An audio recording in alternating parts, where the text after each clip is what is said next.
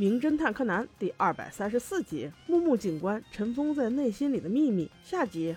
咱们接着上集说，原子和小兰在这个百货商场买了一大堆东西。这会儿他闲得无聊，但是案子还没有结束，他又走不了，所以他只能借了毛利小五郎的车钥匙，想着把他买好的东西放在车上，然后去趟厕所。小五郎叔叔把钥匙给他的时候，还特意嘱咐他。厕所可在大楼里，你自己一定要注意安全呢。本来去上卫生间不会花多久，让原子没想到的是，离他最近的一个卫生间竟然正在清扫中，而另一个可是在八楼啊。这时广播传来要关门的声音，这把娃给急的，越上不成厕所越想上，于是直奔八楼跑了过去。但即使是这样，他的速度还是没有关灯的小姐姐的手快。他还在找八楼厕所的时候，商场的大灯竟然被关了。哎，有没有搞错？停车场还有警察在办案呢。与此同时，小黑竟然出现在了他的身后，戴着墨镜，捂得严实，同时手上提着铁棍。而另一边，命案现场也有了新的发现。柯南找到了一处关键点，那就是死者穿的鞋子。按常理说，这个天气化着浓妆不穿秋裤的小姐姐，必然会穿一双厚底的包腿靴子才对。但是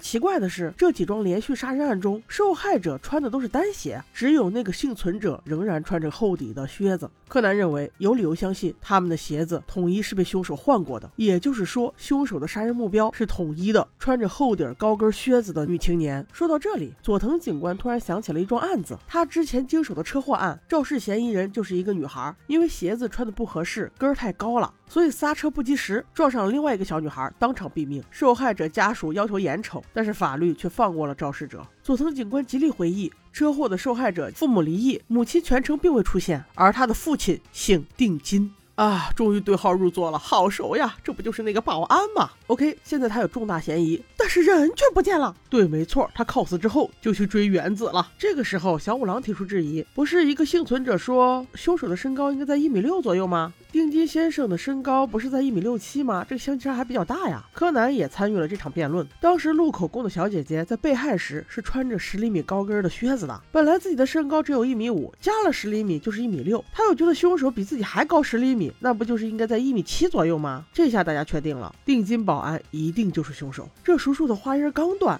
大家就突然意识到了一个严重的问题。凶手就只抓穿着高跟靴子的人，那刚离开的原子不就正符合这个条件吗？哎，说来也奇怪，怎么去上个厕所这么长时间都没有回来呢？小兰立刻给原子拨通了电话，电话中的原子并无异样。小兰赶紧嘱咐道：“你赶紧找到厕所，上完了赶紧回来。那个杀人凶手已经确定了，你现在很危险。”听到这里，原子觉得空气都凝固了。他这会儿正在拿着电话爬楼梯，莫名的觉得身后有人在跟踪他，于是猛地一回头。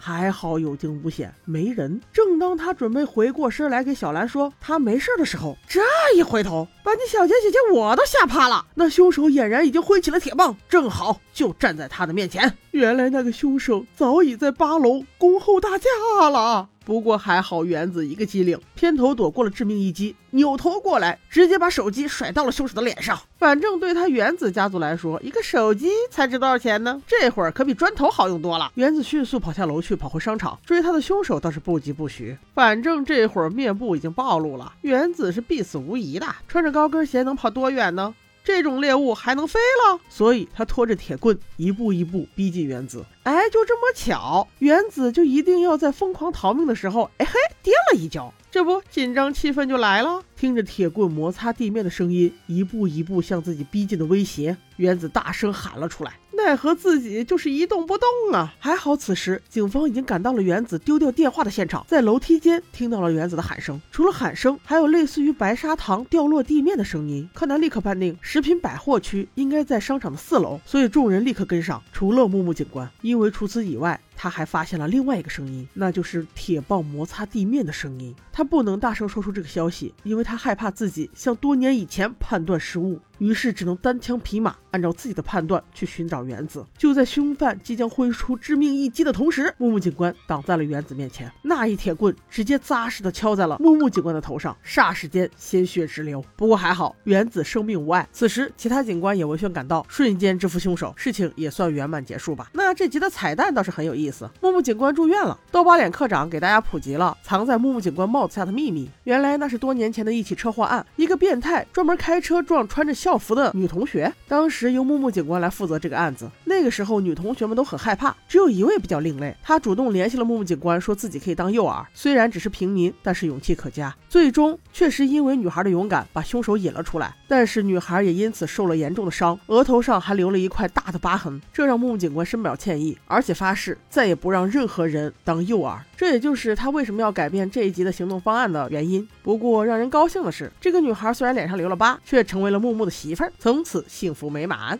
OK，我们下集见。